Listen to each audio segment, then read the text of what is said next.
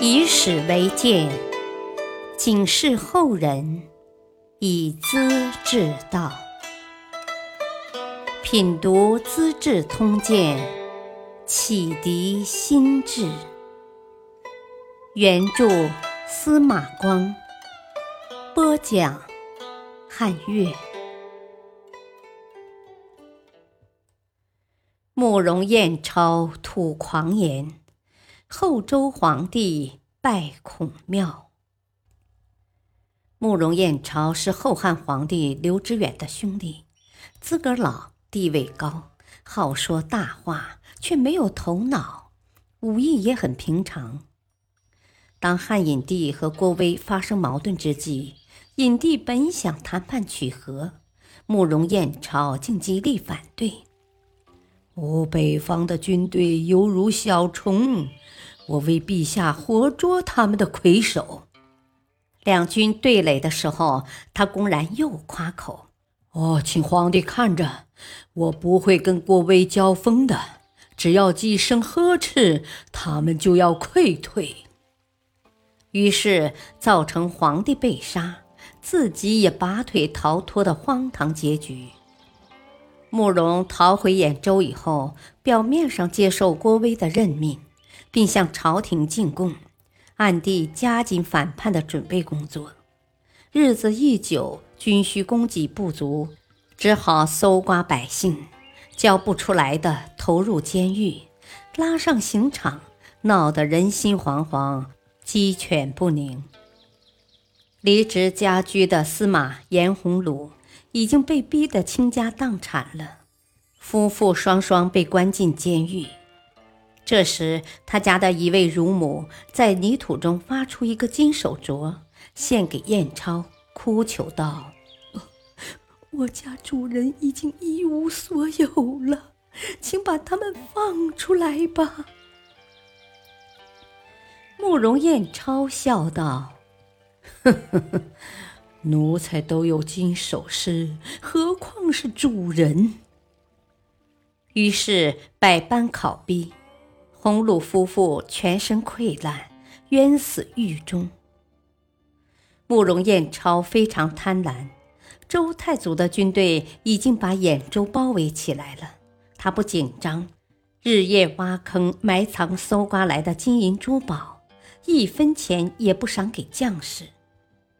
原来有个术士曾告诉他：“啊，土星已经走到角亢分野，啊，兖州地方就要得福了，将军的前程远大呀。”慕容彦超听得很信，以为自己有上天保佑，吩咐百姓家家插上黄布旗幡，人人焚香祷告。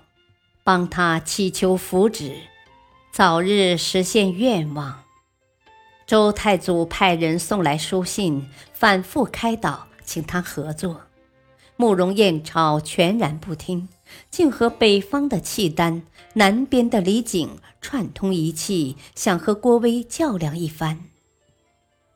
判官崔州度一再劝他说。哦！百姓希望太平，兖州又是孔子的家乡，本来就是礼仪之邦，跟中原的关系很深呐。将军跟新皇帝无仇无冤，如能开城取和，岂不是顺乎天心，合乎民意吗？慕容彦超大怒。借口崔州度曾为颜洪鲁说情，竟把他处死了。周军开始攻城，慕容彦超的军士逃的逃，降的降，很快就溃散了。当周军打进城里，他还在香烟缭绕的拜坛上祈祷，眼见情况不妙，竟慌里慌张地点燃旗幡。趁着火势绵延，在混乱中一把拉住妻子，逃到后园投水而死。攻下兖州之后，周太祖马上到曲阜拜谒孔子的灵庙，在举行奠酒仪式的时候，皇帝正要下跪叩头，左右大臣立即拦住，提醒他说：“啊，孔子不过是鲁国的陪臣，陛下是中国的天子啊，哪能以天子之贵向一个诸侯国的臣子下拜呢？”郭威听了，很严肃地说：“哦，孔子的道德文章是万世帝王的师表啊。”谁敢不尊敬呢？后代帝王在大圣人面前算得了什么呀？说罢，恭恭敬敬地行了三拜九叩的大礼。接着，他召集兖州的地方官吏，要他们修整孔子的家庙，培植园林，禁止百姓在这一带砍柴放牧。第二天。派人寻访孔子和颜回的后裔，随即任命为曲阜县令和主簿。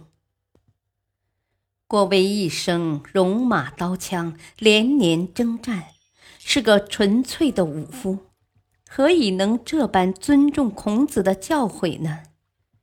原来他的父亲郭简是石敬瑭时期的顺州刺史，家教传统。深知文明礼仪的重要，不仅只会行军打仗。感谢收听，下期播讲：改变陈规讲实效，指衣瓦官葬皇帝。敬请收听，再会。